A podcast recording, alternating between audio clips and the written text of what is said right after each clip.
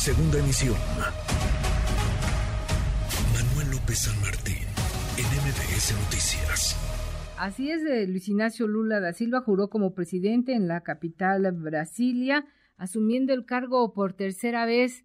¿Cómo explicar y cómo entenderlo, maestro Fausto Pretelín? Gracias por estar con nosotros aquí en MBS Noticias. Buenas tardes. Pues eh, tendrá que darle este vuelco, ¿no? A esta frase conocida como no es lo mismo los tres mosqueteros que 20 años después, porque pues las condiciones son distintas y ya después del 2003 al 2023, empezando por el tema de la polarización, una sociedad dividida, una sociedad, una sociedad que fue de alguna manera pues eh, eh, pues muy muy lastimada, ¿no? Por parte sí, el presidente Bolsonaro, una parte de ella, eh, y también el tema de la pobreza, que de alguna manera para Lula en sus primeros gobiernos pobreza de 50 millones a 29 o casi 30 millones de pobres. Sí. Eh, creo que eso será eh, ahora mucho más difícil de hacerlo por las condiciones. Una, un, un, aspecto eh, lo explica todo, Guille. En aquella época, la expansión de China a nivel global en la compra de materias primas, particularmente de Brasil, de América Latina en general, pues era una fortuna para la región. Eran muy buenas noticias. Después de que la, la década de los 90, para pues para, Brasil tenía un alza de precios de más del 2000%, es decir, venía complicada la situación. Fernando Enrique Cardoso eh, aplica un plan eh, importante en donde le deja a Lula también, eh, hay que decirlo, pues la situación un poco más controlada, no, no, no óptima, pero sí controlada. Y pues ahora, pues la, el tema de la guerra, pues tenemos una inflación global eh, y ese es uno de los elementos importantes. Una tercera, por, una, perdón, una tercera parte de los brasileños eran pobres en el 2022 y eh, en el 2020 era eh, eh, del 25%, es decir, y va, va creciendo la pobreza. Entonces eso creo que va a ser la prioridad para el presidente Lula. Sí, eh, me parece que estas grandes expectativas que hay por parte de la población, que lo recuerda con gratitud por abatir la pobreza, Hoy se antoja complicado el escenario eh, para este presidente, para este país, por todo el contexto mundial. No es que sea privativo solo del Brasil, como lo señalas. Y, y también eh, Jair Bolsonaro no acude, se va a Estados Unidos, viaja a Estados Unidos y por primera vez no hay esta transferencia de poderes en el Brasil. Sí, sí, eh, mira, yo creo que sigue la estela que deja Donald Trump eh, de alguna manera pues eh, perfiles similares.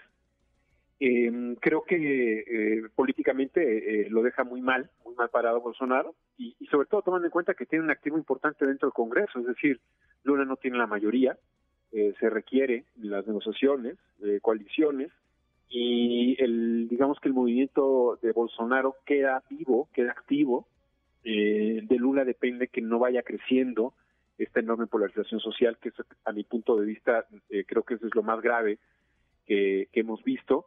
Eh, y bueno, otro agregado más respecto a hace 20 años, eh, Guille, es el tema de los evangélicos, ¿no? Es decir, Lula se vio obligado a enviar por escrito una carta en donde se compromete diciendo, bueno, estoy en desacuerdo del aborto y no voy a utilizar la religión como una con fines partidistas. Creo que hace 20 años no tenían esta fuerza, y gran parte de este segmento poblacional evangélico estaba con Bolsonaro. Creo que ese es uno de los elementos que tendrá que recuperar paulatinamente el presidente Lula.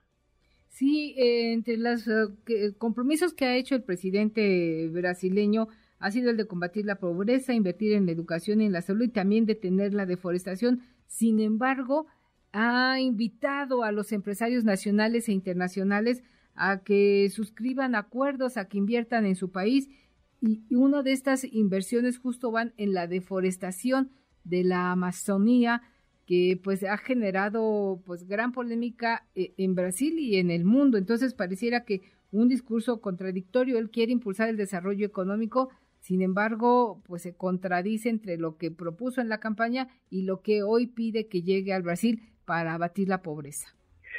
Sí, bueno, tendrá, de alguna manera las campañas ofrece eh, demasiado, eh, para generar expectativas y ya cuando la realidad es clara, pues eh, eh, de alguna manera tiene que ir moderando, ir moderando sus políticas públicas. creo que el tema ambiental a diferencia de Bolsonaro, ese es uno de los elementos que le da la victoria también a, Lula, y eso pues se tendrá que verlo en la realidad, ¿no?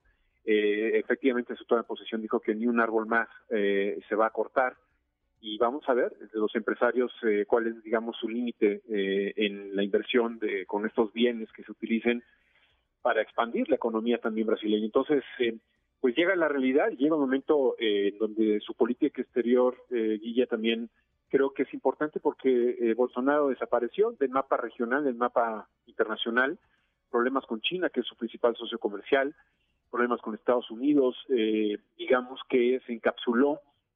Y ahí yo, eh, escuchando un poco al presidente López Obrador, eh, hay, ciertas similitudes, es decir, su política exterior también se ha contraído y tiene un perfil conservador, ambos, Bolsonaro y el presidente López Obrador, y sobre todo esa eh, pues cercanía con el ejército, que de alguna manera en Brasil generó cierto temor, ¿no? Porque inclusive hoy o ayer ya Lula dice no va el decreto a favor de que se expanda la venta de armas, lo detuvo, eh, también a través de un decreto. Creo que va a hacer un vuelco importante en esos temas y creo que eso es, sano. Y también es importante que haya mencionado la palabra democracia, porque a veces los presidentes eh, pues eh, iliberales no la mencionan y dan por hecho que existe y sobre todo que ellos tratan de moldear las leyes a su parecer. Entonces creo que esa es una buena noticia para Brasil, pero sí, 20 años después creo que las expectativas de Lula tiene que rebajar, bajarlas un poco porque hay que reconocer que él gana en parte porque hubo un movimiento anti-Bolsonaro eh, clave eh, y muchos brasileños pues dijeron vamos a salvar la democracia, vamos a reforzar las instituciones y creo que ese será uno de los principales trabajos del presidente Lula. Sí, yo creo que de los primeros, eh, recopilando lo que nos has comentado el día de hoy y analizado como siempre de manera excelente, pues es primero la reconciliación, acabar con la polarización que hay en Brasil y el combate a la pobreza con medidas eh, claras, concretas, porque la terca realidad termina por imponerse y frustrar muchas de estas promesas de campaña. Muchas gracias, maestro Fausto Pretelín, gracias por estar con nosotros. Te deseamos un excelente 2023 y agradecemos como siempre tu colaboración en este espacio. Igualmente, Guille, feliz, eh, que tengan buen año 2023 y, y para todo tu auditorio. Hasta pronto, buenas tardes. Gracias, muy buena tarde. Redes sociales para que siga en contacto: Twitter, Facebook y TikTok. M. López San Martín.